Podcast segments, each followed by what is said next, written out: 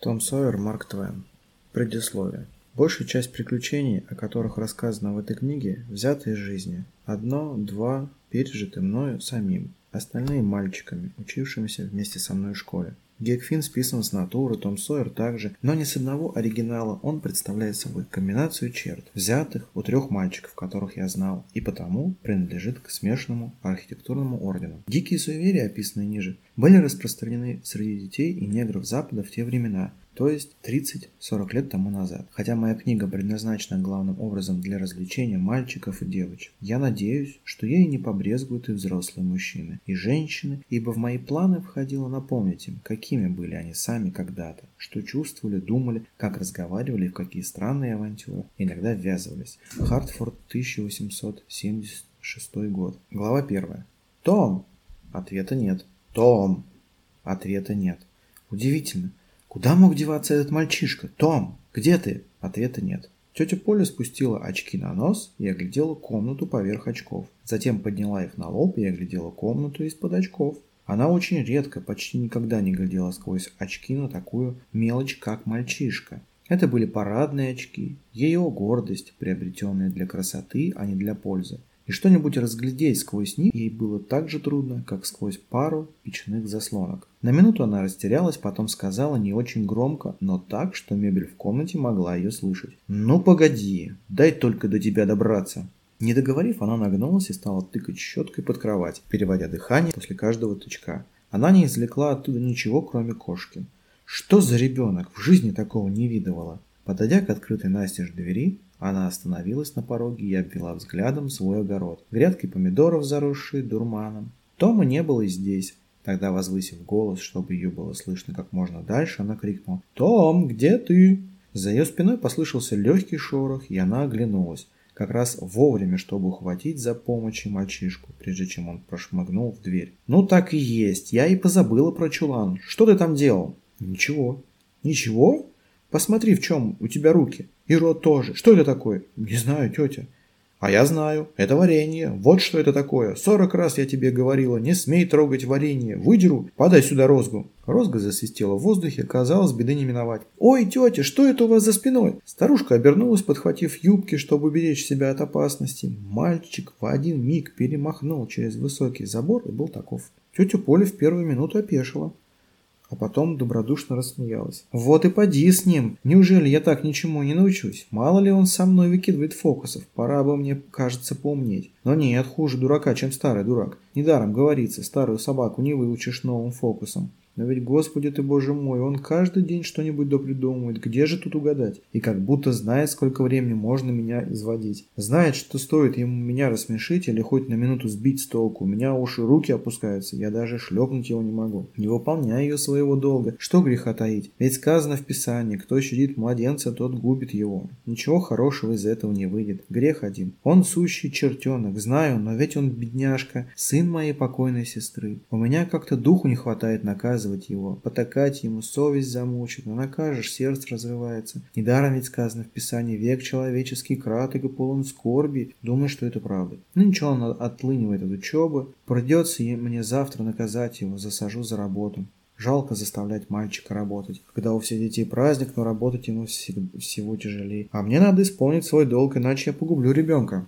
Том не пошел в школу и отлично провел время. Он еле успел вернуться домой, чтобы до ужина помочь негритенку Джиму напилить на завтра дров и наколоть щепок для растопки. Во всяком случае, он успел рассказать Джиму о своих похождениях, пока тот сделал три четверти работы. Младший, или скорее сводный брат Тома Сид, уже сделал все, что ему полагалось. Он подбирал и носил щепки. Это был послушный мальчик не склонны к шалостям и проказам. Покуда Том ужинал при всяком удобном случае, таская из сахарницы куски сахару, тетя Поля задавала ему разные каверзные вопросы, очень хитрые и мудреные. Ей хотелось поймать Тома врасплох, чтобы он проговорился. Как и многие простодушные люди, она считала себя большим дипломатом, способным на самые тонкие и таинственные уловки. И полагала, что все ее невинные хитрости – чудо изворотливости и лукавства. Она спросила, «Том, в школе было не очень жарко?» «Нет, тетя». «А может быть очень жарко?» «Да, тетя». «Что ж, неужели тебе не захотелось выкупаться, Том?» У Тома душа ушла в пятки, он почуял опасность. Он недоверчиво посмотрел в лицо тети Полли, но ничего особенного не увидел и потому сказал.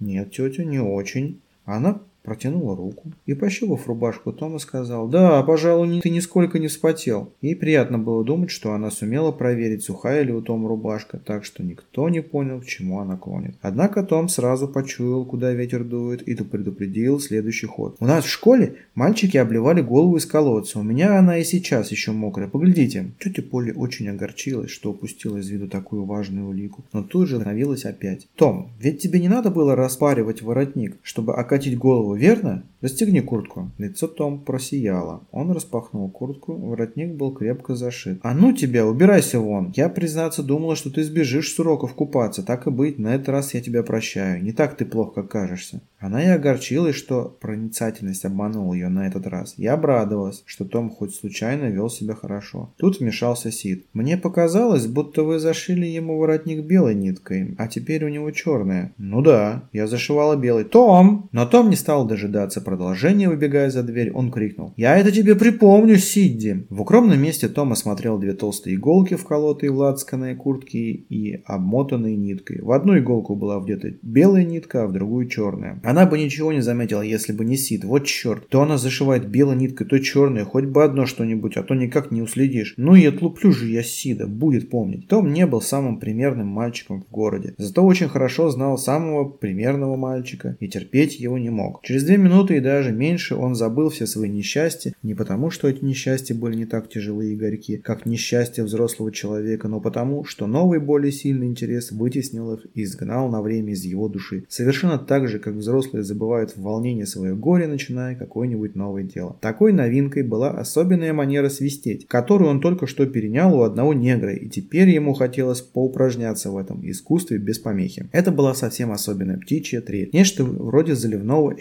щебета. И для того, чтобы она получилась, надо было то и дело дотрагиваться до неба языком. Читатель верно помнит, как это делается, если был когда-нибудь мальчишкой. Приложив к делу старание и терпение, Том скоро приобрел необходимую сноровку и зашагал по улице еще быстрее. На устах его звучала музыка, а душа преисполнилась благодарности. Он чувствовал себя как астроном, открывший новую планету. И без сомнений, если говорить о сильной, глубокой, ничем не омраченной радости, все преимущества были на стороне мальчика, а не астронома. Летние вечера тянутся долго. Было еще совсем светло. Вдруг Том перестал свистеть. Перед ним стоял незнакомый мальчик, чуть побольше его самого. Приезжий любого возраста и пола был редкостью в захудалом маленьком городишке Сент-Петербурге. А этот мальчишка был еще и хорошо одет. Подумать только, хорошо одет в будний день. Просто удивительно. На нем были совсем новая франтовская шляпа и нарядная суконная куртка, застегнутая на все пуговицы, и такие же новые штаны. Он был в башмаках, это в пятницу-то. Даже галстук у него имелся из какой-то пестрой ленты. И вообще, вид у него был столичный, чего Том никак не мог стерпеть. Чем дольше Том смотрел на это блистающее чудо, тем выше он задирал нос перед фронтом-чужаком. И тем более жалким казался ему его собственный костюм. Оба мальчика молчали. Если двигался один, то двигался и другой, но только босиком по кругу. Они все время стояли лицом к лицу, не сводя глаз друг с друга. Наконец Том сказал. «Хочешь поколочу?» «А ну попробуй. Где тебе?» «Сказал, что поколочу, значит могу». «А вот и не можешь». «Могу». «Не можешь». «Могу». «Не можешь». Тягостное молчание, после чего Том начал. «Как тебя зовут?» «Не твое дело». «Захочу, так будет мое». «Ну так чего же не дерешься?» «Поговори еще у меня, получишь». И поговорю, и поговорю, вот тебе. Подумаешь, какой выискался. Да я захочу, так одной левой тебя побью. Ну так чего ж не бьешь, только разговариваешь. Будешь дурака валять и побью. Ну да, видали мы таких. Ишь, вырядился. Подумаешь, какой важный, еще и в шляпе. Возьми да сбей, если не нравится. Попробуй сбей, тогда узнаешь. Врешь. Сам врешь. Где уж тебе драться, не посмеешь. Пошел к черту. Поговори еще у меня, я тебе голову кирпичом проломлю. Как же, так и проломил. И проломлю. А сам стоишь? Разговариваешь только мастер. Чего же не дерешься? Боишься, значит? Нет, не боюсь. Боишься? Нет, не боюсь. Боишься. Опять молчание. Опять оба начинают наступать боком, косясь друг на друга. Наконец сошлись плечо к плечу. Том сказал, убирайся отсюда. Сам убирайся. Не хочу. Я не хочу. Каждый стоял, выставив ногу вперед, как опору, толкаясь изо всех сил и с ненавистью глядя на соперника. Однако ни тот, ни другой не мог одолеть. Наконец, разгоряченный борьбой и раскрасневшиеся, они осторожно отступили друг от друга, и Том сказал. Ты трус и щенок. Вот скажу моему старшему брату, чтобы он тебе задал как следует, так он тебя одним мизинцем поборет. А мне плевать на твоего старшего брата, у меня тоже есть брат еще постарше. Возьмет, да как перебросит твоего через забор. Никаких братьев и в помине не было. Все в раке. Ничего не в раке, мало ли что ты скажешь. Большим пальцем ноги Том провел в пыли черту и сказал. Только перешагни эту черту, я тебе как отлуплю, что своих не узнаешь. Попробуй только, не обрадуешься.